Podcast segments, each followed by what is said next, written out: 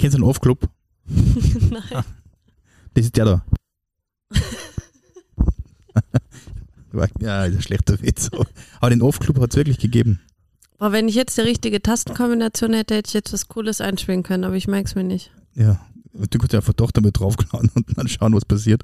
Ah, ja, schau. War sogar der richtige zu deinem Witz, schon. Ja, wäre der Richtige. Aber der Off-Club war, äh, glaube ich, ein Restaurantprojekt oder ein Clubprojekt von Melzer Tim. Echt? Mhm. Ach. Der hätte eigentlich Fuck Off Club heißen sollen, soweit ich mich erinnere. Ist aber dann der Off Club geworden. Ach, der Melzer. Wahrscheinlich prügelt mir der irgendwann, weil er jetzt einen Blödsinn gesagt hat, aber. Ein herzliches Willkommen und Grüß Gott aus dem Paradies. Ich, Sarah Hamm, freue mich sehr, dass Sie heute bei uns zu Gast sind und mit mir auf eine gedankliche Reise tief ins Salzburger Land gehen. Wir werden mit erfolgreichen Sportlern, Stars und Sternchen, innovativen Firmengründern und bekannten Bestsellerautoren über die wichtigen Dinge im Leben reden. Pur, authentisch und unverfälscht. Seien Sie mit mir Gast im Paradies. Ah, übrigens, hast du gesehen, der Max Stiegel, der hat auch einen eigenen Podcast jetzt. Ja, Stammtisch bei Max Stiegel. finde ich gut. Mhm. Ja, und vor allem äh, Max Stiegel kommt jetzt zu uns. Ja, eben. Deswegen Ja. habe ich es ja gesehen, weil ich ein bisschen gegoogelt hatte. Ah, wir sollten das vielleicht ein bisschen ankündigen. 3. November, Mhm. sehr spät, aber wichtig für dieses Fest, weil wir machen am 3. November mit Max Stiegel einen Sautanz. Mega cool. Mega, Mega cool, cool. mega cool, passt perfekt in die heutige Zeit zum Thema Nachhaltigkeit, zum Thema Nose to Tail und und und. Das sind Dinge, die hat man seit Jahrhunderten, Jahrtausenden gemacht. Der Max Stiegel hat das wieder aufgefrischt, ein bisschen äh, moderner interpretiert. Heute auch natürlich auf Koch des Jahresniveau. Ja. Und vor allem, was mir da so gut gefällt, ist einfach äh, diese Ehrlichkeit und Bodenständigkeit. Und ich glaube, das ist ein wunderschönes Event für jeden, der Zeit hat am 3. November. Geht von 8 bis 8 und natürlich darüber hinaus ungefähr Open vier, End. Open End, 24 Gerichte vom Schwein, vom Bio-Schwein, Mangalitza? vom Schwein? Mhm. Ja, 24 Gerichte ist natürlich schon, schon eine, Ansage, sensationell. Das Erlebnis rundherum mit Musik, der Café Werner wird dabei sein, äh, wir werden uns mit unseren Matari-Weinen dabei sein. Ich glaube, das wird ein, ein wunderschöner Tag und wir werden das brillant inszenieren bei uns. Wie ich das meinen Eltern, meinen Großeltern erzählt habe, was er eben so vorhat, dass da halt quasi so ein ganzes, so eine ganze Sau geschlachtet wird, weil man das früher auch so gemacht hat, dass man über den ganzen Winter kam. Ja, geschlachtet wird sie nicht bei uns. Ja, geschlachtet wird's nicht bei uns, aber eben früher in den Dörfern wurde Ah, es okay. geschlachtet Ja, genau. und dann eben alles verwertet. und da habe ich meine Großeltern angeschaut, so nach dem Motto, ja, ja, wissen wir, wo ist jetzt so nach dem Motto Wo das ist das Thema? Neue? Ja, genau. Ja, genau. Aber, äh, Aber ich, ich wusste das ja nicht. Und, und ganz viele in meiner Generation wissen das nicht und, und haben da überhaupt keinen Bezug mehr zu, wie das früher abging, dass nicht jeden Tag, da gab's Rind, dann gab's Lamm und am nächsten Tag Schwein oder Huhn, dass das früher nicht so war. Und auch vielleicht gut so ist, dass es nicht, so, war. Eben. Ja, wir, wir, wir reden ja relativ häufig über das Thema Wertschätzung Ja. für Produkte, Dienstleistungen. Jetzt merken wir, dass alles teurer wird. Ja. Ja, und berechtigt wird alles Ja. teurer. Weil es gibt einfach gewisse Dienstleistungen, Waren, die kannst du nicht für 1,50 Euro erbringen, weil es einfach eine Frechheit wäre. Genau so ist es. Und da muss ich ganz ehrlich, da bist du halt relativ schnell an den Begriffen Quälerei, ob Ja. das Tier oder Gemüse ist, völlig egal. Genau. Du bist sofort bei der Ausbeutung, nicht nur Natur, sondern auch Menschen. Und, das Und der hat- Max denkt genauso. genau, Und, das, hat- ist das Schöne. und das ist das Schöne. Und ich glaube, Mhm. wenn man heute einfach in Europa aufwächst, da gibt es viele Teile, die sind sehr behütet, Ja. ein starker äh, Mittelstand immer noch in Europa, dann muss man sich über gewisse Dinge einfach Gedanken machen, weil wir das, was wir aufgebaut haben, auch erhalten sollten. Genau so unsere es. Nachfahren und Nachkommen. Und äh, da muss jeder sein egoistisches Mäntelchen ein bisschen ablegen hin und wieder und ein bisschen mehr das Hirn einschalten, wenn man gewisse Dinge tut. Ja, man sieht's ja in den Nachrichten. Was war los? Was war in Deutschland los? Was war bei uns Du meinst auch jetzt wegen der los? Flutwelle? Genau, da ist Ja, ja, Wasser, klar. Dann mein, das siehst du Nachrichten und schon. siehst Kalifornien, Klar, wie sie das- den Waldbränden Ja, ich werden. unterstelle jetzt einmal, das hat es immer schon gegeben. Ja, vielleicht nicht in so äh, dramatischen Ausmaßen, weil halt weniger äh, Menschen in diesen Gegenden gelebt Ja, haben. und sie, das mit dem Jetstrom können sie ja nachweisen. Genau, mittlerweile gibt es halt viele, also Klimawandel darf man nicht leugnen, das ist definitiv da. Und ich glaube, da müssen wir einfach ein bisschen mehr dafür tun, dass wir äh, äh, die Erde so erhalten. Genau. Ja, vielleicht nicht wie sie ist, sondern vielleicht ein bisschen besser zu Ja. machen. Und da ist ja eben das Schöne, dass wir dafür stehen und dass wir eben immer wieder Gäste einladen, die das genauso sehen wie wir. Wie Genau. eben der Max Stiegel, der ja, im November oder heute kommt. auch den Andreas Wickhoff. Genau, der ist zum Beispiel auch so einer. Genau, Schöner Bogen. Ja, Mhm. der steht ja auch nicht für ich sage mal, den Supermarktwein für 1,50, Genau so ist es. sondern der steht ja auch für Qualität und Brillanz. Genau so ist es. Unheimlich kluger Kopf. Ja, sonst äh, wirst du das auch nicht. Jetzt sollte man vielleicht mal äh, den Hörern erzählen, wen wir überhaupt eingeladen haben. Der Andreas Wickhoff, Mhm. ja, Einer von, ich bin mir nicht mehr ganz sicher, drei oder vier. äh, Österreich, glaube ich, gibt es nur vier Master of Wine, Weltweit sind es knapp 400. knapp 400, aber Genau. nicht alle von denen 400 sind Sommeliers, gell? Echt? Na, da gibt es auch ein paar, die den äh, Kurs aus Privatinteressen gemacht haben. Ach, Ja, und wenn man die nur abzählt, dann sind es wirklich nur eine Handvoll, unter Anführungszeichen, echte Master of Wine weltweit und das ist unglaublich arg. also ich glaube, jemanden, der sich so gut mit Wein auskennt wie der Andreas, sagen wir so, gibt es weltweit gefühlt nur eine Handvoll. Genau, gibt es gibt's 100 vielleicht Ja. und dann war es das. Also sein Wissen ist wirklich grenzenlos. Also was Wein angeht, was Anbaukulturen angeht, was, was auch Klimaverhältnisse angeht, ist unfassbar und weltweit. Naja, du du, kannst was ihn zu jedem Land fragen und der kann dir die Weine dazu nennen. Also das ist, das ist Wahnsinn. Ja, und vor allem, weißt du, was das Spannende ist? Wein ist ja nicht nur Traubensaft oder eine Ja. Rebsorte, da ist ja Kultur dahinter. Genauso ist Und es. vor allem jahrhundertalte Kultur. Ja. Und die Böden, auf denen die Rebe wächst, die erzählen ja eine Geschichte, wo du sagst, das ist unglaublich. Also da kannst du, wenn du in Italien äh, Wein dich beschäftigst, dann hast du die gesamte römische Kultur vor dir. Ja. Und in Griechenland die ganze Antike. Ja. Und das ist natürlich schon irrisch. Wenn du einfach nur äh, Griechenland, Italien und diese Kulturschätze Mhm. und dann den Wein dazu, das ist einfach ein Geschichtsstudium. Ja. Ja. Ja, ein flüssiges Geschichtsstudium. Genau, Eigentlich gar. Also warum passend. warum habe ich dich nicht gemacht? Habe ich mir gerade auch gedacht. ja. Der Andreas ist ja nicht nur Master of Wine, sondern er ist ja Geschäftsführer seit einigen Jahren jetzt von dem bekannten Weingut Bründelmeier ja. aus Niederösterreich. Die machen ja fantastische Weine.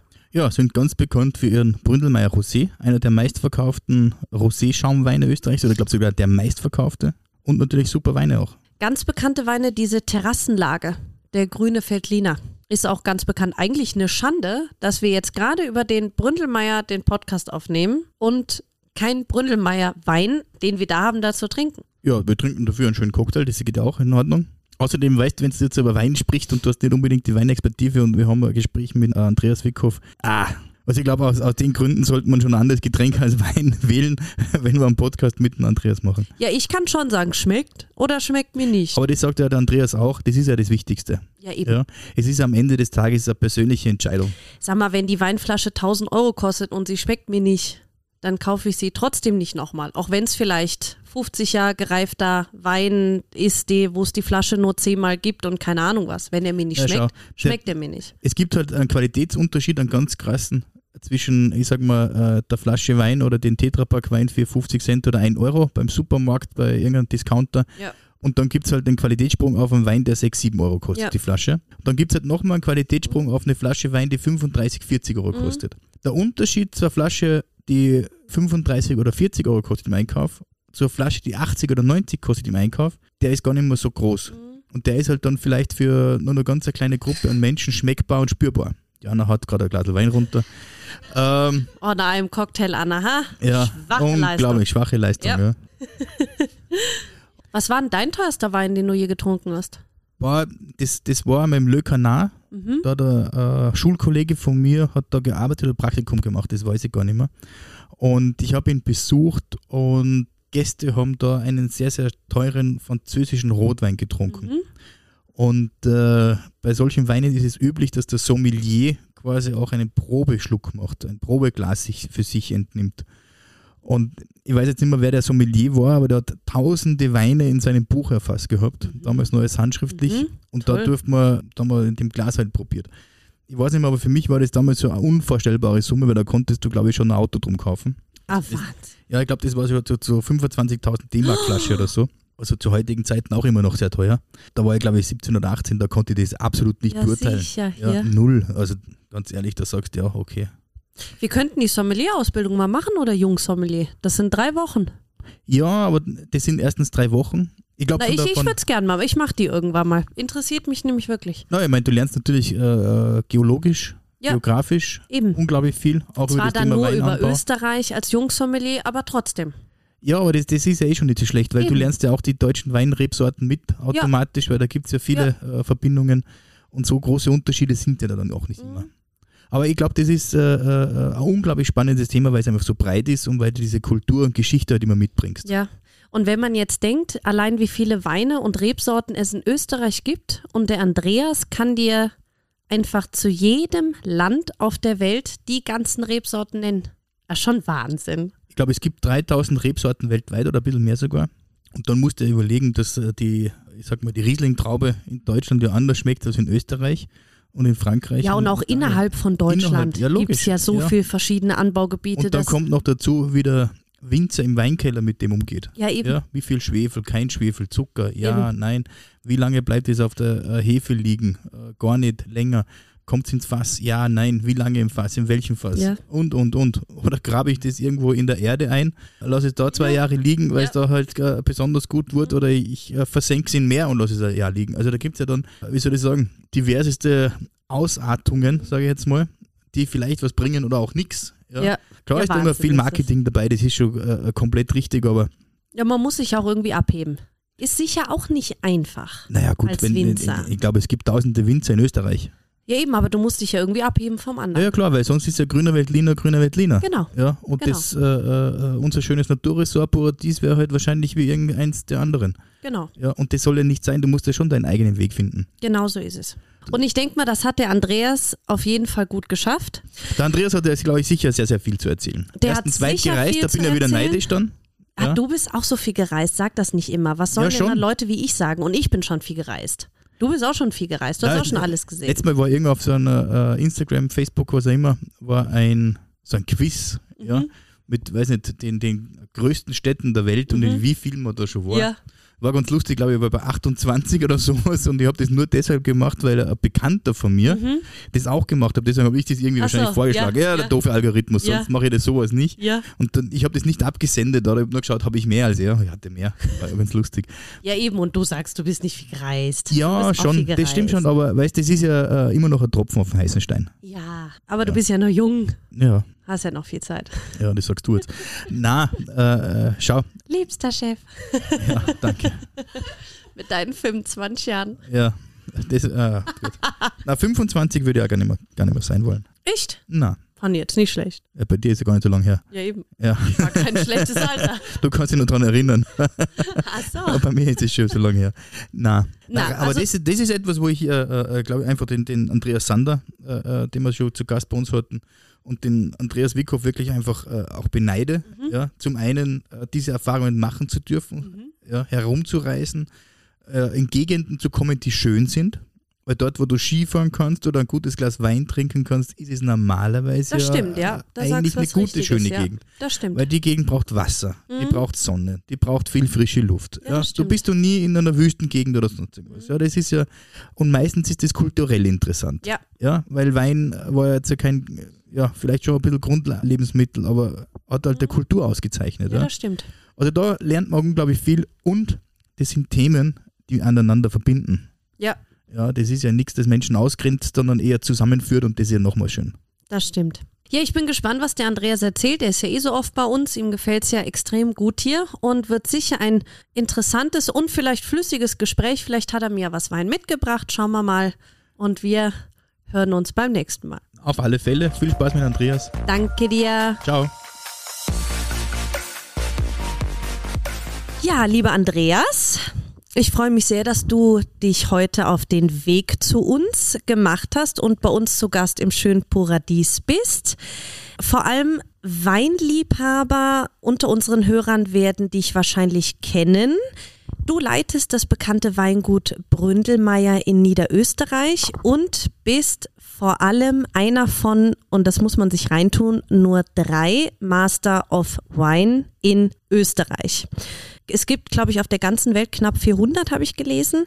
Für alle unsere Hörer, die wie ich zwar gerne Wein trinken, aber unheimlich wenig Wissen über Wein haben und sich mit den Ausbildungsstufen nicht so auskennen. Erkläre doch mal bitte, was ist der Master of Wine und warum haben den so wenige? Ja, äh, erstens einmal danke, dass ich da sein darf. Schönen guten Morgen. Die Master of Wine Ausbildung ist eigentlich die älteste so- sozusagen professionelle Ausbildung im Weinbusiness oder in der Weinwirtschaft. Ähm, er wurde ins Leben gerufen in den 1950er Jahren Und das Institute of Masters of Wine sitzt in London. Jetzt wird man sich vielleicht denken, London, hm, äh, England, die machen ja gar nicht äh, Habe ich auch gedacht, ja. so viel Wein. Äh, sie machen Wein, sie machen sehr guten Schaumwein mittlerweile. Nur es ist äh, eben so, dass äh, England äh, historisch gesehen sehr, sehr viel mit Wein gehandelt hat.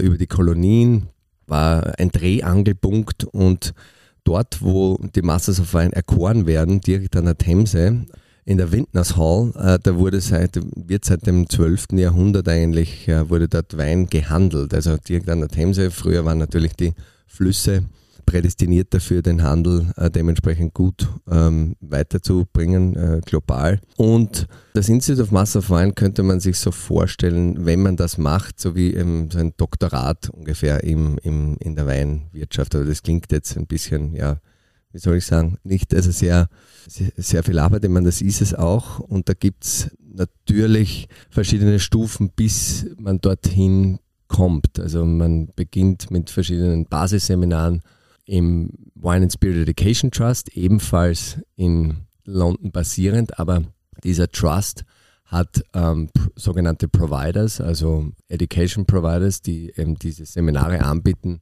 global. Und äh, so begann ich eben im Jahr 2001 in Österreich mit diesen Basisseminaren. Und äh, dann gibt es eben weitere Stufen bis zum sogenannten Diploma. Und von dort weg, äh, das ist sozusagen die Business Card, die man braucht, damit man das Master of Wine Studium machen kann. Aber ist das jetzt in Anführungszeichen so ein normaler Diplom-Sommelier? Wie man die in Hotels auch immer sieht, oder ist das eigentlich was anderes? Genau, das ist eine andere Sparte, weil der Diplom-Sommelier konzentriert sich ja sehr stark und das muss er ja auch auf die Gastronomie, auch auf den Service, wie man äh, den Wein serviert. Bei uns ist es so, dass wir im Master of Wine Studium alles von Weinbau über die Kellerwirtschaft bis zum internationalen Business of Wine, also wie wird Wein gehandelt, wo wird Wein wie verkauft. Okay, verstehe und, schon. Und, und inklusive ähm, den sogenannten Contemporary Issues, also was passiert gerade in der Weinwelt, also jetzt nehme ich mal her, Klimawandel, wie beeinflusst der die Weinwirtschaft oder das Weinmachen? Ja, was mir jetzt einfällt, gibt es eigentlich denn auf der Welt irgendwo ein normales Bachelorstudium Thema Wein? Es gibt sogar Masterstudien, also da gibt es einige in Frankreich, in Bordeaux, in Okay. Montpellier, auch bei uns in Österreich, äh, in Geisenheim natürlich, auch in Deutschland, im Rheingau. Geisenheim ist ein, eine äh, wunderbare ähm, Weinbauschule und dort gibt es aber auch einen Masterstudiengang, äh, was auch internationale Weinwirtschaft betrifft. Und ähm, das Institute of Masters of Wine ähm, versucht eben alle Aspekte dementsprechend zu beleuchten. Und äh, warum es so wenige gibt, ähm, ist eben, diese Prüfung ist doch relativ rigoros, auch was jetzt sozusagen die Verkostung betrifft. Also man muss in dieser Woche, in dieser Finalverkostung und im Finalexamen innerhalb von drei Tagen ähm, morgens jeweils zwölf Weine blind verkosten und zu denen halt wirklich sehr, sehr viel wissen. Also Weltweit Weine Genau, oder? Oh, genau. Na Wahnsinn. weltweit Weine, 36 dann an der Zahl und am Nachmittag hat man dann im, immer Essays zu schreiben, also die ganze gesamte Theorie. Die ganze Woche ist sehr, sehr intensiv und da ist man dann schon mal müde ähm, nach dem Freitag. Wie lange dauert denn da eine Vorbereitungszeit? Ja, also das Studium selbst dauert mindestens drei Jahre. Die Durchschnittsdauer eines Studenten oder einer Studentin ist aber eher so um die fünf bis sechs Jahre. Ja, glaube ich. weil, ähm, weil man sehr selten sieht, dass man alle Teile des Exams auf einmal schafft. Also man muss die Verkostungsprüfung schaffen, man muss eben den Theorieteil äh, schaffen und dann schreibt man auch noch ein Research Paper. Und das ist dann schon relativ intensiv und das ist meines Erachtens auch ein, eine Art Teamwork. Also das heißt, man braucht äh, familiäre wie äh, Freund, äh, freundliche Unterstützung, damit, damit man mal sagt, für die nächsten zwei, drei Jahre bin ich mal an den Wochenenden halt nicht am Berg oder nicht das, was ich gerne mache, sondern muss eher ähm, in Richtung Bücher gucken und halt ähm, viele Weine verkosten. Ja, ist klar. Ja, Wahnsinn. Wann hast du denn deine Liebe zum Wein entdeckt? Weil die muss ja groß sein, wenn man so eine Karriere hinlegt wie du.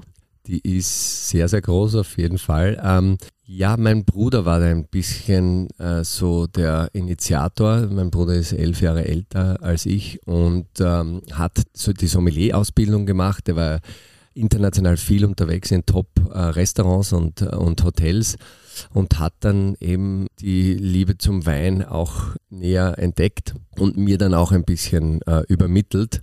Also ich komme nicht aus einer äh, Winzerfamilie oder aber ich bin in einer Weinbaugegend aufgewachsen, wo es aber eigentlich mehr Äpfel gibt als in der Südoststeiermark, aber also Vulkanland, ähm, da äh, gibt es aber schon auch wirklich tolle Weine jetzt und dann äh, zusätzlich eben Chances Robinson. Und Chances Robinson ist ähm, eine der bekanntesten Abgänger des Institutes of Masters of Wine. Also sie war eigentlich die erste Frau als Master of Wine, die nicht Wine-Background hatte. Also sie, kam, sie kam vom, äh, von der Finanzseite und äh, aber eine der arriviertesten und besten Journalistinnen ähm, in unserer Branche. Und als ich eben ihre Bücher gelesen habe, habe ich mir mal gedacht, okay, was hat die so gemacht mit Master of Wine und so? Und wenn äh, irgendwann mal die Möglichkeit wäre, dieses Studium zu absolvieren, dann möchte ich das eben machen. Also das waren, das waren so die zwei Hauptprotagonisten. Ah, toll. Ja, ja, spannend. Also weiß man gar nicht, wenn du deinen Bruder nicht gehabt hättest, wann du dann zum Wein gekommen wärst. Wäre vielleicht euer später gewesen. Genau, es könnte, könnte durchaus sein. Aber er war er hatte dann, war, war doch auch ein bisschen Role Model, also so mit elf Jahren älter. Wir hatten riesen Spaß und haben noch immer riesen Spaß. Und eben mit diesen tollen Büchern, die, die man da gelesen hat, ja, da war es dann aufgelegt, dass man dort ein bisschen näher dem Wein kommt, ja. Ich habe gelesen, du hast ja im australischen Brisbane studiert. Was hat dich denn damals von Österreich nach Australien gezogen? Weil ist ja jetzt nicht so der naheliegendste Studienort. Also ich wollte wirklich so weit wie möglich weg. Ah, okay, ja, dann. Weil, weil mir diese also wunderbare ähm, Kindheit und Jugend äh, doch sehr gut getan hat in, in Weiz, also im, im oststeirischen Weiz. Aber ich wollte so viel wie möglich auch von der Welt sehen. Ja, da bat sich eben äh, Australien insofern an, dass ich eben auch sehen wollte, wie eben dort ähm, Flora und Fauna fungiert und was ähm, hast du denn studiert? Das war ein äh, Kurzstudium mit Food and Hospitality Management. Also hier ging es auch schon ein bisschen in diese Richtung Wein, aber gleichzeitig auch Hotellerie, Gastronomie noch ein bisschen. Äh, ich bekam sozusagen den Tipp oder den Wink von einer ehemaligen Schulkollegin von dem Kolleg für, für Tourismus und Freizeitwirtschaft, das ich in Bad Gleichenberg in der Oststeiermark absolvierte. Und nach Australien ging es dann nach Amerika, oder? Genau, nach Australien ging es nach Amerika. Und das ist natürlich im Weinbusiness schon auch sehr, sehr wichtig, dass man de facto diese Weinregionen und Weingebiete dementsprechend bereist. Also in Australien hatte ich damals die, die Möglichkeit, eben, ähm, das Hunter Valley zu besuchen. Das ist eben in New South Wales, schon einige Stunden nördlich von Sydney. Und dann ging es in die Vereinigten Staaten, zuerst nach Princeton New Jersey ist jetzt per se kein, keine große Weinbauregion, eher ähm, eine Unistadt. Aber an der Ostküste natürlich in Finger Lakes Wine Region ähm, in, in New York, Upstate New York. Ähm, die Gegenden wollte ich dann auch gleich mal besuchen.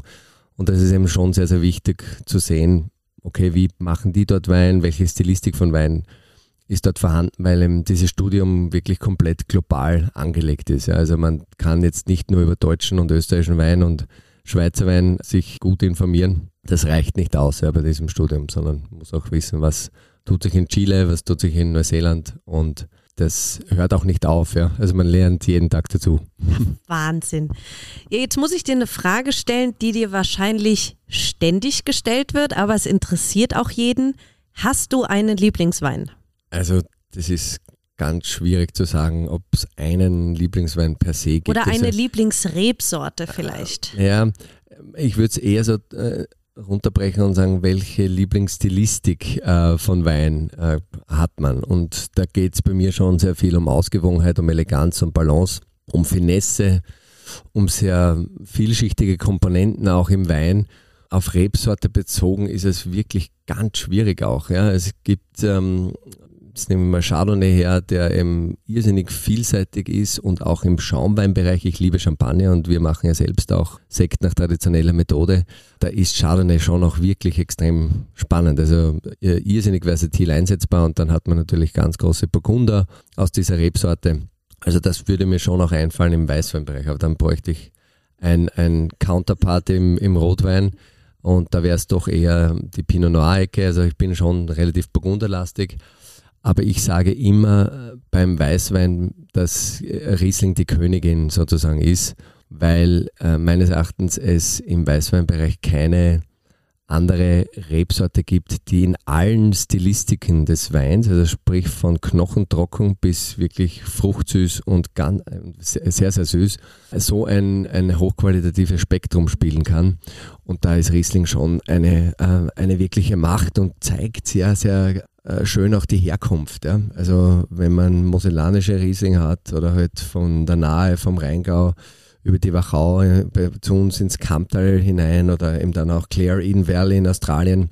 Sie ist sehr filigran, sie ist sehr sensibel und deswegen zeigt sie auch die Herkunft sehr stark und das ist ja auch das, was ähm, derzeit oder in den letzten Jahren immer mehr in unseren Lebensvordergrund gerückt ist, dass man sozusagen das Herkunfts-, das Regionaltypische äh, in den Vordergrund stellt und äh, sucht, die Authentizität zu finden. Und das kann diese Rebsorte verdammt gut. Wie sieht es bei dir persönlich mit Dessertwein aus? Ist ja auch nicht jedermanns Sache, so ein ganz süßer.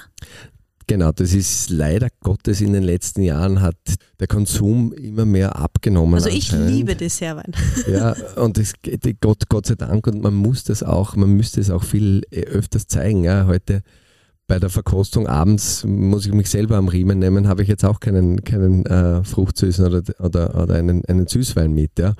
Aber da bedarf es natürlich äh, sehr, sehr guten äh, Konditionen oder besonderen Konditionen während der Lese. Und ähm, dann bringt man dort irrsinnig tolle Weine heraus. Nicht alle Rebsorten sind dafür prädestiniert. Also man braucht dann oft Sorten, die viel Säure mit sich bringen, weil eben diese Säure, äh, Süße, diese Balance, die sollte schon auch äh, irrsinnig stimmen und passen. Da bietet sich Riesling beispielsweise sehr, sehr gut an, auch Welschriesling, die Scheurebe. Normalerweise muss, müsste man immer sagen, bei einer Verkostung muss immer ein Süßwein auch dabei sein. Super, und jetzt heute hast du keinen dabei. Ja, genau, und dann habe ich heute keinen dabei. Das ist natürlich nicht ideal, aber ähm, die Süßweine kann man ja auch irrsinnig toll äh, einsetzen in Richtung ja, verschiedene Käsesorten auch, ja, je nachdem, was es da gibt, aber natürlich auch zu fruchtbasierenden Desserts bis hin äh, eben einfach fast als Alternative zu einem Digestiv, ja, also wenn es dann in Richtung Sautern geht oder so, ja. Wo ich jetzt gerade drüber gestolpert bin, weil du gesagt hast, ihr stellt Schaumweine oder Sekt noch nach traditioneller Weise her. Ja, was heißt das? Ähm, das heißt, so eben wie es die Champagne auch macht. Und das bedeutet, dass wir im Schaumweinbereich ja starten mit einem normalen Wein. Also die Trauben werden abgepresst, vergoren, der Most wird vergoren und dann hat man sozusagen einen, einen Sekt-Grundwein. Ja? Aber damit ich die Bläschen, also das CO2 in die Flasche bekommen, muss ich ja was machen und da muss ich noch eine, eine Gärung ähm, in die Wege leiten und diese Gärung findet in der Flasche statt. Das heißt, ich muss einen äh, Hefeansatz machen äh, für den schon vorhandenen Wein und initiiere sozusagen eine zweite Gärung, aber das fülle ich in die Flasche ein, während eben diese zweite Gärung initiiert wird. Also das ist ein Zucker-Hefe-Gemisch. Und was entsteht, wenn Zucker vergoren wird? Natürlich ja, Alkohol und gleichzeitig aber auch Kohlendioxid, ne? also CO2. Und diese, dieses CO2 wird dann in der Flasche behalten. Ja? Der Druck mhm. baut sich auf. Und das ist eben die traditionelle und wahrscheinlich, also nicht wahrscheinlich, sondern ganz sicher die hochqualitative Methode des Schaumweinmachens, so wie es eben in der Champagne passiert. Und wir dürfen aber aufgrund des Herkunftsrechts nicht sagen nach Champagner-Methode, sondern man sagt nach traditioneller Methode oder nach äh, klassischer Methode. Okay, okay, ach, interessant. Anderes Thema und zwar Trendthema Bio, Nachhaltigkeit kommt ja immer mehr. Jetzt tauchen ja auch immer mehr Bio-Weine auf. Wenn man jetzt irgendwie durch, durch ein Weingeschäft geht, dann fällt das einem ja immer auf. Ich weiß nicht, ob ihr dezidiert Bio-Weine macht? Oder was sagst du generell zu diesem Trend Bio-Wein? Und ich meine, bei euch, selbst wenn das jetzt kein Bio ist, stelle ich mir jetzt nicht vor, dass ihr da die Reben mit irgendwelchen Pestiziden vollsprüht. Was heißt da eigentlich dann genau Bio-Wein? Ja, das ist natürlich ein Thema, das sich, so wie du richtig sagst, in den letzten Jahren immer mehr entwickelt hat und erweitert hat. Das ist auf jeden Fall für uns auch ein Thema. Wir dürfen uns glücklich schätzen, dass 1979 in unseren Weingärten des Weinguts Bründelmeier das letzte Mal Herbizide und Pestizide gespritzt worden sind. Also wir sind de facto seit über 40 Jahren herbizid- und pestizidfrei. Es wurden dann sogar in den 80er Jahren schon äh, Versuche unternommen, biodynamisch zu arbeiten. Das heißt, man äh, hat einen holistischen Aspekt des, der Produktion. Also man bezieht den Kosmos mit ein. Also das, einige sagen, das ist Hokuspokus, äh, andere sagen, das, es geht nur so und nicht anders. Und ähm, mit 2015 haben wir auch die biologisch-organische Zertifizierung eingeleitet. Das heißt, seit 2018 sind wir biologisch-organisch zertifiziert. Noch, seit noch längerer Zeit sind wir nachhaltig zertifiziert.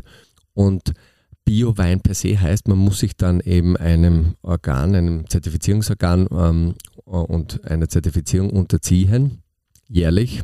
Wir dürfen keine systemischen Mittel verwenden. Also das heißt, wir haben keine Mittel, die stark haften auf den Rebstöcken, äh, auf den Blättern. Der Pflanzenschutz muss äh, mit anderen Substanzen gewährleistet werden. Mit all seinen Für und Wider. Ja. Also da muss ich auch dazu sagen, dass ähm, im Biobereich in Gebieten, wo es jetzt ein bisschen mehr regnet, da muss öfters in die Rebzeile gefahren werden, in die Fahrgasse. Also man muss das immer auch ein bisschen abwägen. Ja. Also ist es besser sozusagen weniger hinauszugehen und dadurch weniger Emissionen der Traktoren etc. zu haben oder bin ich eben biologisch organisch zertifiziert? Für uns ist schon ganz klar, dass es das, das Letztere der bessere Weg ist. Die Kombination von einer nachhaltigen Zertifizierung und da geht es ja wirklich um den holistischen Aspekt. Also hier haben wir auch sozioökonomische Aspekte drinnen, ähm, Energieaspekte, das ganze Programm sozusagen des Weinmachens, nicht nur wie wir draußen im Weingarten arbeiten, das sehe ich eigentlich für die insgesamt ja, ganzheitlichere Variante. Und wenn man beides hat, so wie wir, glaube ich, sind wir auf einem, auf einem recht guten Weg. Weil du Emissionen ansprichst, ich habe letzte Woche eine Dokumentation gesehen über Weinbau in Frankreich und da nehmen sie jetzt immer öfter wieder Pferde her, wie früher, mit denen sie durch die Weinreben gehen. Also das wäre ja auch wieder eine Idee. Genau. Bei euch vielleicht was viel Fläche, aber richtig, genau. vielleicht kommt das ja wieder zurück. Nee, das passiert auch bei uns in, in unserem Gebiet. Äh, wir selbst per se haben, haben noch keine äh, Pferde. Aber ähm, ich muss auch sagen, wir, wir dürfen uns glücklich schätzen im Kamptal, also 70 Kilometer nordwestlich von Wien, wo wir Weinbau betreiben, dass es doch Gott sei Dank sehr, sehr viele biologisch, organisch zertifizierte Betriebe schon gibt, auch einige biodynamische Betriebe. Also wir dürfen uns, glaube ich, schon als grüne ähm, Region oder grünes Gebiet titulieren. Und das ist, das tut auch gut, ja, wenn man das sieht äh, in den Weingärten. Natürlich gibt es nach wie vor auch Produzenten, die halt sehr klassisch konventionell arbeiten. Aber da hat man ja dann als Konsument die Möglichkeit, setzt man oder kauft man bewusst Bio-Wein oder Wein, wo man weiß, dass, dass er ökologisch produziert wird oder eben nicht. Das ist ja dann jedem selbst überlassen, was er quasi kauft. Genau, so ist es. Das ist ja in Ordnung. Jetzt habe ich eine Frage, warum haben Weinflaschen unten immer diese Wölbung? Warum sind die unten nicht gerade? Was hat das für einen Sinn? Das ist primär einfach auch ein, eine Frage der Stabilität der, der Flasche. Wenn es jetzt komplett unten glatt wäre, dann kann es durchaus in der Führung bei der Abfüllung beispielsweise so passieren, dass das ein bisschen mehr schwankt. Und gleichzeitig ist es schon auch jetzt dafür der Service per se, also im, in der Gastronomie und dort, wo man den Wein ausschenkt, auch vielleicht ein gewisses Tool, die Flasche auch besser zu Hand Also mit Hand dem Wein hat das gar nichts zu ähm, tun, sondern nur mit, mit der Haptik eigentlich. Richtig, also hat keinen Einfluss per se auf den, auf den Wein oder auf die Weinstilistik oder auf die mhm. Weinqualität. Okay. Dann noch eine Frage, auch so klassisches Laienwissen. Ist umso älter der Wein, desto besser? Oder ist das nur bei Rotwein oder ist das Quatsch? Das ist auch eine Frage, die, die muss man dann runterbrechen ein wenig äh, auf die verschiedensten Weine. Gell? Es gibt auch Weißweine, die wirklich ganz, ganz lang äh, altern können. Und du brauchst die Kernelemente wie eben genug Fruchtkonzentration. Und das, das kommt eben von einer, einer guten Lese und einer Ausdünnung du brauchst eine gute Säurestruktur, du brauchst dementsprechend ein wenig Alkohol oder ein bisschen mehr, je nachdem, aber das ist auch ein Element, das ähm, mitunter wichtig ist für, fürs lange Lagern. Und äh, im Rotweinbereich ähm, eine Gerbstoffstruktur, also ein, ein, ein Tannin, das äh, da sein sollte. Und wenn das mal alles da ist, sei es weiß oder rot, dann hat der Wein das Potenzial zu lagern und alt zu werden, 20, 30, 40 Jahre. Das ist kein Problem. Nur ist eben auch die Frage, ist er dann 40 Jahre später besser? Das ist ja sozusagen die, diese große Frage, wenn es um Verkostungen geht der Journalisten, die Wein bewerten sollen, wie wird dieser Wein in 10, 15, 20 Jahre sein. Ja? Also der muss sich das imaginär vorstellen, äh, wohin die Reise geht. Ich durfte vor rund einer Woche wirklich alte Weine verkosten, also Riojana und Bordeleser aus den 30er, 40er und 50er oh, Jahren. Und da sieht man dann schon, wie sich die Spreu vom Weizen trennt und dann kann man, dann, dann, aber zu diesem Thema muss man den Konsumenten auch hinführen. Wir trinken generell in Österreich die Weine ein wenig zu jung. Das ist Fakt. Okay.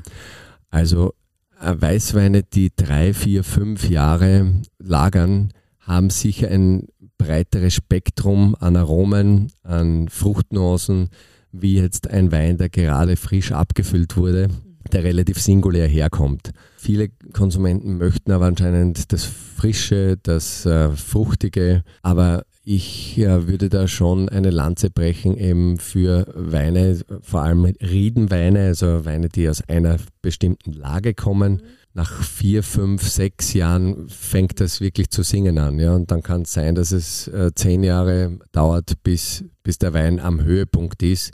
Und dann bleibt er mal ein Weilchen so. Ja? Aber das ist, diese, diese Frage kann man auch nicht generell äh, für alle Weine runterbrechen. Und, und da muss man die Jahrgänge wieder ähm, mit einbeziehen. Ja? Wie gut war der Jahrgang? Ist der lagerfähig? Das sind alles Punkte, die man halt.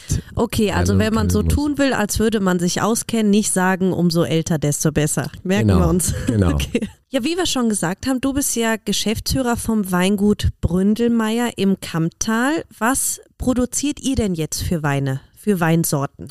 Genau, das Kamptal steht eigentlich primär für zwei Rebsorten. Das ist der grüne Veltliner, Österreichs wichtigste und meist angepflanzte Rebsorte und Riesling. Also wenn immer man Kamptal am Etikett sieht, kann es nur grüner Veltliner oder Riesling sein und im trockenen Stil das andere, die anderen Sorten können da nicht wachsen oder was das ist da der Grund? Na, können schon, nur wenn äh, gesetzlich ist es so fest geregelt, dass äh, wenn, wenn du am Etikett Kamptalum siehst, können es nur die zwei Rebsorten sein und trocken okay. ausgebaut. Das ist Ach. so ähnlich wie wenn ich dich frage, möchtest du ein Glas Chianti haben? Da kannst du dir vielleicht ungefähr vorstellen, was das für ein Wein ist, oder?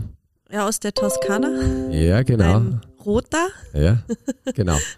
Das ist eher was. Also ich kenne nur Chianti Classico, haben wir in der Toskana in Siena aber getrunken. Ja, und das ist eher kirschfruchtig, mhm. mittelgewichtig etc. So. Mhm. Man assoziiert sozusagen einen Wein mit einer Herkunft, weil mhm. Chianti ist ja das Gebiet. Mhm. Und so hat Österreichs Weinwirtschaft auch gestartet. Also wir haben früher nur nach Herkünften getrunken. Wir haben einen Gumpoldskirchner getrunken, einen Sosa, einen Badener, einen Zöbinger Heiligenstein. Also Weine wurden immer benannt nach der Herkunft. Und jetzt ist das seit 15, 20 Jahren geht es wieder in diese Richtung zurück, dass wir einen Kamptal trinken. Und deswegen habe ich gesagt, Kamptal bedeuten die zwei Rebsorten. Das ist jetzt die Deutsche, die Kamptal halt noch nie gehört hat und sich da nicht auskennt. Okay. Genau, okay. nein, nicht nur Kamp, äh, weil Österreich hat eben in dieser Zeit von 60, 61 beginnend das deutsche Weingesetz adaptiert und damals mhm. war eben die Mostgradation der Zucker und auch die Rebsorte im Vordergrund. Das mhm. heißt, von hier weg gab es dann die Kabinett, die Auslese, die Spätlese. Auch in Österreich hat man das gesehen auf den Etiketten. Und das war auch legitim insofern, weil wir ja nicht die Tools in den 60er und 70er hatten, damit wir immer gut konzentrierten, gute Mostkonzentration äh, zusammenbekommen haben aufgrund der Witterung, weil Menge vielleicht teilweise auch wichtiger war und ähm, daher resultiert das. Ja. Aber wir machen nebst diesen beiden Rebsorten im Kamptal eben auch die Burgundersorten. Das sind eigentlich die ältesten bei uns im, äh, im Kamptal. Das heißt Chardonnay, Weißburgunder, Grauburgunder, Pinot Noir. Wenn du mal äh, kommst in die Gegend, also man sieht dann viele äh, Stifte noch den Kircheneinfluss sozusagen de, des Burgund, die im 12. Jahrhundert also nach Osten und Westen äh, auswanderten und versuchten natürlich auch die Kultur und die Religion etc. zu verbreiten. Und hier brachten diese auch natürlich die Burgundersorten mit. Stift Göttweig zum Beispiel, äh, gleich in der Nähe oder das Schloss Gobelsburg bei uns in der Nähe, das, das noch nach wie vor von einem Zisterzienserstift Zwettel geführt wird, äh, geführt wird von äh, äh dem, dem, der Familie Moosburg, aber die, die Weingärten gehören dem Stift. Jedenfalls die Burgundersorten sind hier auch historisch stark verankert. Und dann haben wir natürlich auch Österreichs meist angepflanzte Rotweinrebsorte, den Zweigelt. Das mhm. machen wir genauso. Das ist sozusagen ja das, das der Hauptteil unseres Portfolios. Dann haben wir noch ein paar kleine Spielereien wie den gelben Muscatella, äh, Cabernet Franc, also eine Bordelaise Das ist ja mein Lieblingswein, meine Lieblingssorte, ja. gelber Muscatella. Für, für einige Leute, ja. Ja. Mhm. ja, weil er so, so zu allem passt eigentlich und so fruchtig ist, lieblich ist, der ist ja nicht schwer. Das ist ja Genau. Gerade im Sommer kann man den ja so zu allem eigentlich trinken. Sehr, sehr aromatisch, ja. Ähm, ja. leichter verständlich sozusagen, fruchtig, so wie du sagst. Das gibt es bei uns auch, ja. Wie viele Weine sind das dann bei euch im Sortiment? Weil ja, das sind jetzt so viele Sorten. Ich, ich sage ich sag immer zu unserem Betriebsleiter, dem Thomas, sage ich immer, wir sind zu viele. äh, jedes Jahr, aber ja, es sind doch so zwischen 35 und 40 verschiedene Weine im Jahr, die wir machen können, Wahnsinn. wollen. Und Champagner müssen. quasi auch. Sekt, Champagner. Sekt, genau. Also Sekt. Champagner mhm. dürfen wir ja nicht sagen. Sekt nach traditioneller Methode. Und da machen wir mittlerweile auch schon sieben verschiedene. Ja. Also es ist schon ein, ähm, ein größeres Portfolio, aber das Sekt ist stark verankert bei uns, weil der Willi, Willi Bründelmeier hat 1989 begonnen, äh, Sekt nach traditioneller Methode das erste Mal zu erzeugen. Eine Liebesgeschichte sozusagen, äh, an, eine Hommage an seine Frau äh, Edwige weil die ursprünglich aus Paris stammt und was vermisste sie, wenn wie sie als, als sie nach Langelois kam, ja natürlich den Champagner und da hat äh, Edwige mal gesagt, ja, probier doch mal, vielleicht schaffen wir es auch sowas ähnliches zu machen. Und Toll. er hat äh, reüssiert. Also wir dürfen uns schon glücklich schätzen, dass er den Motor dort gezündet hat. Wirklich tolle Schaumbeine nach traditioneller Methode. Seit den 80er Jahren macht und wir, wir führen das äh, so gut wie möglich fort und weiter und es schaut, schaut auch re relativ gut aus derzeit. Roséweine werdet ihr wahrscheinlich auch bei euch machen, weil Roséweine habe ich auch gelesen und ist mir generell schon aufgefallen, wird ja auch immer mehr. Wie erklärst du dir das, dass jetzt so dieser Trend von Roséwein seit ein paar Jahren da ist? Ja, das ist eine super Frage und toll, dass, ähm, dass, dass, dass du das aufgreifst. Ja.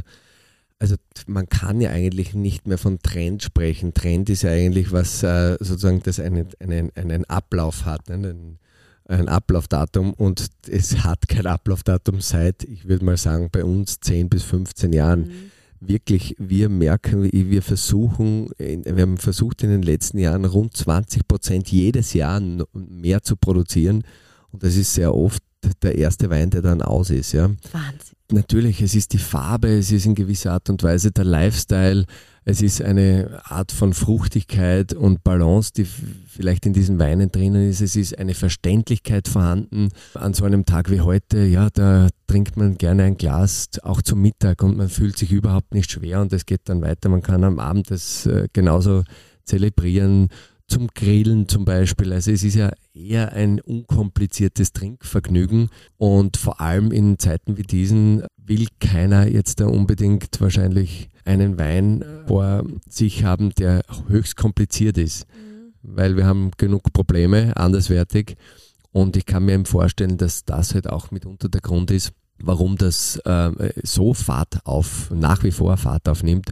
Und man sieht ja auch jetzt in der ähm, ja, Nummer 1 Region weltweit, in der Provence, da gibt es eben Joint Ventures mit äh, verschiedenen Schauspielergrößen aus Hollywood und so weiter und äh, machen das auch wirklich äh, sehr gekonnt, geschickt, mit sehr gutem Marketing und das äh, ja, hat halt dann eine Breitenwirkung. Gell? Ja, Wahnsinn. Jetzt musst du mir eine Sache noch erklären, die ich bei euch auf der Homepage gelesen habe. Und zwar über die Ernte heuer. Wir erwarten heuer ein tolles Jahr für Sekt, Grundweine und leichte Weine sowie für hochfeine, sehr spät geerntete Weine. Es wird bei uns aber kaum ein Jahr der vollmundigen und sehr dunklen Rotweine werden. Warum ist das so? Ja, warum ist das so? Weil wir eine relativ späte Blüte haben. Wir sind, wir sind jetzt gerade in der Blüte.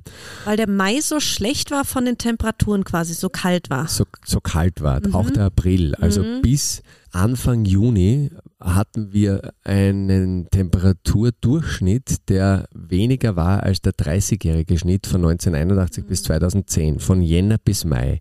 Das ist schon einmal ähm, ein Zeichen, ja, es gibt auch noch Perioden, wo es ein bisschen kühler bzw. moderater ist. Jetzt beginnen wir natürlich ähm, mit äh, Juni hatten wir schon dann sehr warme äh, Verhältnisse bis dato und dennoch ist die Blüte wie in der alten Zeit sozusagen, also in einem Jahr 1985, 1986, 1989, da war man schon so in der dritten Juniwoche Früher gab es überhaupt keine Blüte eigentlich in der ersten Junihälfte. Mhm. Das ist jetzt natürlich mit der Klimaerwärmung immer anders geworden. Das Extrembeispiel bei uns war 2018, wo wir im Mai eigentlich fertig waren mit der Blüte. Wahnsinn. Also das war dann schon sehr, sehr, ja, und das war auch der frühe, früheste Lesebeginn. So, und jetzt heißt es, nach der Blüte sind es rund 100 Tage bis zur Lese. Mhm. Also wir können davon ausgehen, dass es ähnlich wie letztes Jahr, wo wir auch erst Mitte September mit der Lese für die Trauben für Sekt begonnen haben, dass das heuer wieder so sein wird. Und aufgrund dessen, dass unser Gebiet doch ein wenig noch moderat slash kühl ist, wir gar nicht für jetzt der große, mächtige Rotweine stehen, ist davon auszugehen, dass es sicher kein großes Rotweinjahr wird für, für spätreife Trauben, sondern eher ein Jahr für tollen Sekt Grundwein, für feine filigrane Weißweine. Also ist immer total spannend, weil jedes Jahr halt komplett anders ist. Ja, ja Wahnsinn. Da ist man als Weinbauer aber den Elementen wirklich gefühlt schutzlos ausgesetzt oder man Vollkommen. muss sich arrangieren. Man muss so sich arrangieren. Muss man sagen, ja. Genau, man muss mit der Natur versuchen zu arbeiten im Einklang so gut wie möglich, aber es sind immer doch Herausforderungen jedes Jahr und es gibt aber auch Jahre wie 2019 beispielsweise einer der ganz großen Jahrgänge der 2000er, wo wirklich alles fast gepasst hat. Also das gibt es Gott sei Dank auch. Jetzt habe ich gelesen, und zwar letztes Jahr, also kam eine Statistik raus, dass der Deutsche im Durchschnitt für einen Liter Wein 3,64 Euro bezahlt. Vor sechs Jahren war der Preis noch deutlich unter drei Euro, also das steigt schon mal. Aber jetzt denke ich mir, Durchschnitt von 3,64 Euro. Da müssen ja auch ganz viele Flaschen für einen Euro dabei sein, für zwei Euro. Kann man da als Winzer überhaupt noch was verdienen bei dem Preis? Deutschland äh, hat leider das Problem, dass es wirklich ein starker Discount-Markt ist. Ja? Also da wird sehr viel über den Preis äh, verkauft. Die Leute schlagen da auch gern zu es gibt sicher den einen oder anderen Konsumenten, dem Wein per se jetzt nicht äh, so wichtig ist, sondern die wollen halt ein Gläschen haben und dann, wenn das zwei Euro kostet, die Flasche, dann ist das gut, dann wird schon passen. Die Wirtschaftlichkeit einer 2-Euro-Flasche im Regal äh, brauchen wir hier, glaube ich, nicht diskutieren, weil das, das geht sich dann mehr oder weniger für den Traubenproduzenten oder für den Produzenten einfach nicht aus. Da muss man über Menge fahren und das ist dann eigentlich relativ uninteressant. Also wir dürfen uns hier glücklich schätzen, dass Österreich doch ähm, ein wenig, äh, ja, sage ich mal, ähm, preisentspannter konsumiert. Und es gibt natürlich auch Gott sei Dank in Deutschland genauso. Also wirklich ganz große, tolle Fachhändler, die, die ordentlich arbeiten mit den Preisen. Aber hm, es ist trotzdem sehr stark jetzt da mengenmäßig Discount getrieben und deswegen kommt dieser Preis dort zustande. Es gibt ähnliche Beispiele in Spanien, in Italien, auch in Frankreich natürlich, wo Preise äh, runtergezogen werden. Nur hat das eben äh, wirklich äh, keine große Zukunft für den Traubenproduzenten und den Weinbauern per se. Und wir erleben das ja auch hier schon in Österreich, dass sich Nebenerwerbswinzer ganz einfach die ganze Geschichte nicht mehr antun, wenn die Traubenpreise nicht passen. Ja. Und das ist natürlich äh, sehr schade, weil es geht da hier auch um ein Kulturgut, um das Kulturgut Wein, um den Weinbau selbst. Es geht um die Landschaftspflege. Und wenn die dann nicht mehr gewährleistet ist, dann ist es halt relativ schade für den gesamten Kreis und den gesamten Ablauf ja, vom Weinmachen. Aber ähm, es gibt Gott sei Dank auch nach wie vor Gegenbeispiele, die man sieht, wo ordentlich und gut produziert wird und auch gut bezahlt wird. Ich nehme daher Genossenschaften ähm, in Südtirol beispielsweise, wo das Weinmachen natürlich schon auch ein bisschen herausfordernder ist, aber die zahlen auch wirklich sehr, sehr faire Preise für ihre Traubenproduzenten und können dadurch eben auch nachhaltig die Produktion und dann den Absatz auch gewährleisten. Was ich mir jetzt gerade noch denke, jetzt war, war ich vor drei Jahren mit meinem Mann auf, auf China-Rundreise und da ist mir jetzt aber kein einziger chinesischer Wein aufgefallen, aber vielleicht habe ich auch nicht so genau geschaut. Gibt es viel Wein im asiatischen Raum überhaupt? Es gibt wirklich viel Wein und wir als Winzer hatten ja sozusagen in den letzten 15 Jahren plus diese große Hoffnung auch, dass China ein massiver Absatzmarkt für uns werden könnte. Und das ist in gewisser Art und Weise auch geschehen, vor allem mit Bordeleser Weinen, aber auch mit äh, ähm, anderen Weinen aus Australien aus Chile. China ist unter den Top 10 Weinproduzenten auch. Also sie machen wirklich viel Wein. Aber die haben ja, wenn, diesen Reiswein. Na, irgendwie, die, was die so viel trinken. Aber das ist ja eigentlich eher Schnaps, oder? Richtig, also ähm, das, das gibt es einerseits, aber sie machen auch Wein per se, also so wie wir ihn kennen. Das sieht man halt dann vielleicht seltener weil Oder man, geht in den Teeplantagen unter. Ja, könnte auch sein. Aber es ist de facto so wirklich, dass es ein, ähm, ich glaube, der sieb, derzeit der siebtgrößte äh, Produzent von, ähm, von Trauben und von Wein. Ja, was die Weinwirtschaft dort betrifft, ist es halt ähm, schon interessant. Es ist sicher nicht so einfach wie in, in, den Vereinigten Staaten beispielsweise für uns das Ganze. Nur, äh, klar, jetzt ist die Pandemie dazwischen gekommen. Es es gibt schon, es hatte vor der Pandemie schon Zeichen, Anzeichen gegeben, dass es dort auch weitergeht mit, mit dem Weinabsatz von europäischen Weinen, von Neue Weltweinen. Man sieht aber dann, natürlich auch am Beispiel Australien jetzt, wo äh, die Wirtschaftsbeziehungen ja de facto eingefroren wurden und Australien als, Ex, als Exporteur nach China sehr, sehr wichtig, das war sehr, sehr wichtig für sie, also der chinesische Markt. Das tut ihnen jetzt richtig weh. Die hatten doch schon viel australischen Wein dort und äh, hatten, haben jetzt äh, von heute auf morgen Zölle von über 200 Prozent dann raufbekommen. Ja, das ist halt kein verlässlicher Partner sozusagen. Ja. Ja, aber schmecke ich den Unterschied auch als Laie von österreichischem Wein zu chinesischem Wein? Das würde ich schon sagen, in, insofern, dass äh, ein, es sind ja auch andere Rebsorten, die dort mhm. verwendet werden. Ich würde jetzt aber nicht sagen, der chinesische Wein ist in, in irgendwie schlechter äh, en gros. Ja? Das ist vielleicht einfach nicht der Gu, den wir gewohnt sind. Und es gibt schon auch wirklich hochqualitative Produzenten dort. Also ich war vor Jahren schon in äh, der Provinz äh, Shaanxi. Das ist äh, ja eineinhalb Stunden Flug von Peking in Richtung Westen. Und da wird sehr, sehr toller Wein gemacht und äh, auch ein, der Riesenkonzern LVMH hat jetzt ein, ein wahnsinnig spannendes Projekt, Ayun heißt das, in, im tibetischen Hochland, wo Weine um mehrere hundert Euro jetzt verkauft werden oder angeboten werden und ähm, sehen dort natürlich auch das Potenzial. Haben sich aber auch natürlich Önologen, Experten, Konsulenten ja, ja, aus Frankreich ja. und aus anderen europäischen Ländern geholt. Ja. ja, in wie vielen Ländern warst du schon und hast da den Wein getrunken? Uh, das, das weiß ich jetzt nicht genau, aber es waren doch einige, einige ähm, Länder. Jetzt da bin ich fünf Jahre bei Willy Bründelmeier und davor bin ich schon sehr, sehr viel gereist, also rund 150 Tage äh, im Jahr. Und das waren doch, ein, ich würde mal sagen, zig, zig Länder wahrscheinlich. Ja, ja Wahnsinn. Mhm. Wahnsinn. Ja, zum Abschluss noch eine Frage, die, also es hat mich ein bisschen gewundert und zwar, was den Weinkonsum angeht, ist Österreich aktuell nur auf Platz 20. Äh, auf Platz 1 ist USA und danach ist, ich glaube, Frankreich und Italien oder Italien, Frankreich, bin ich mir jetzt nicht sicher. Jetzt haben wir so viel guten Wein in Österreich.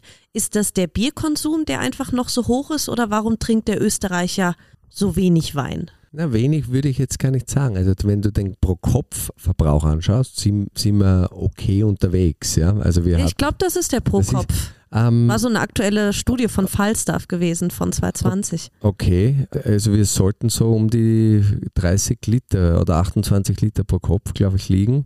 Äh, natürlich ist da noch Luft nach oben, aber weil du Amerika gesagt hast, Amerika per se als, als Ganzes ist der größte Weinkonsument derzeit, ja, den es äh, gibt. Und da ist auch noch Luft nach oben. Das ist irrsinnig spannend für uns auch. Bei uns natürlich kann es auch in gewisser Art und Weise mit dem Bierkonsum äh, zusammenhängen, weil da sind wir schon relativ weit vorne, sage ich mal.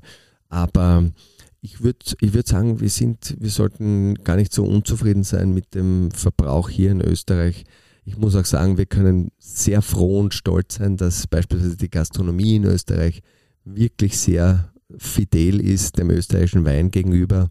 Da hat man eine irrsinnig große Auswahl an österreichischen Weinen, auch im Fachhandel, selbst im Lebensmitteleinzelhandel. Da ist, sind ganz tolle Dinge passiert in den letzten 10, 15 in Jahren. In Deutschland aber auch, muss man, muss man sagen. Ja. Also wenn ich immer zu Hause bin und man geht durch die großen Supermärkte oder bei uns ja. in Köln im Weinkeller oder sowas, hat Österreich immer unheimlich viel Platz. Ja, das ist, ist auch, äh, auch schön so. Und Deutschland ist nach wie vor unser wichtigster Handelspartner, was jetzt der österreichischen Wein betrifft. Ich glaube, wir sind am guten Weg generell und wir haben auch gemerkt, also auch in der Pandemie, natürlich hat sich das komplett verlagert nach Hause, aber am Weinkonsum per se, der, der ist anscheinend nicht runtergegangen. Also wir haben es. Da könnte so ich persönlich jetzt auch nicht sagen. Also Michi und mir ging es auch nie schlecht. Oder allen im Büro, äh, im Hotel eigentlich. Aber jo, was sollte man auch sonst machen? In genau, der blöden Zeit. Genau. War eh blöd genug. So, so ist genau. es. ja, Andreas, das war total nett mit dir und total aufschlussreich und interessant. Ich mache vielleicht echt mal den Jungssommelier, glaube ich. Einfach Interesse halber nur für mich, weil wenn man gerne Wein trinkt und sich gar nicht auskennt, ist das irgendwie ein bisschen schade. Ja. Und nur durch Probieren wird es ja irgendwie auch nicht besser. ja, ähm, ich hoffe, wir sehen uns mal wieder. Du machst heute Abend noch eine schöne Weinprobe mit unseren Gästen und ja, besuchst uns hoffentlich immer wieder. Ja, das hoffe ich auch. Äh, vielen Dank. Und ähm, ja, wenn du das beginnst, äh, diese Ausbildung, dann kann dich auch wahrscheinlich die Weinreblaus packen und vielleicht geht es dann weiter mit der Ausbildung, weil äh, so, so geht es einigen. Ja, ich glaub's. Danke dir. Danke auch.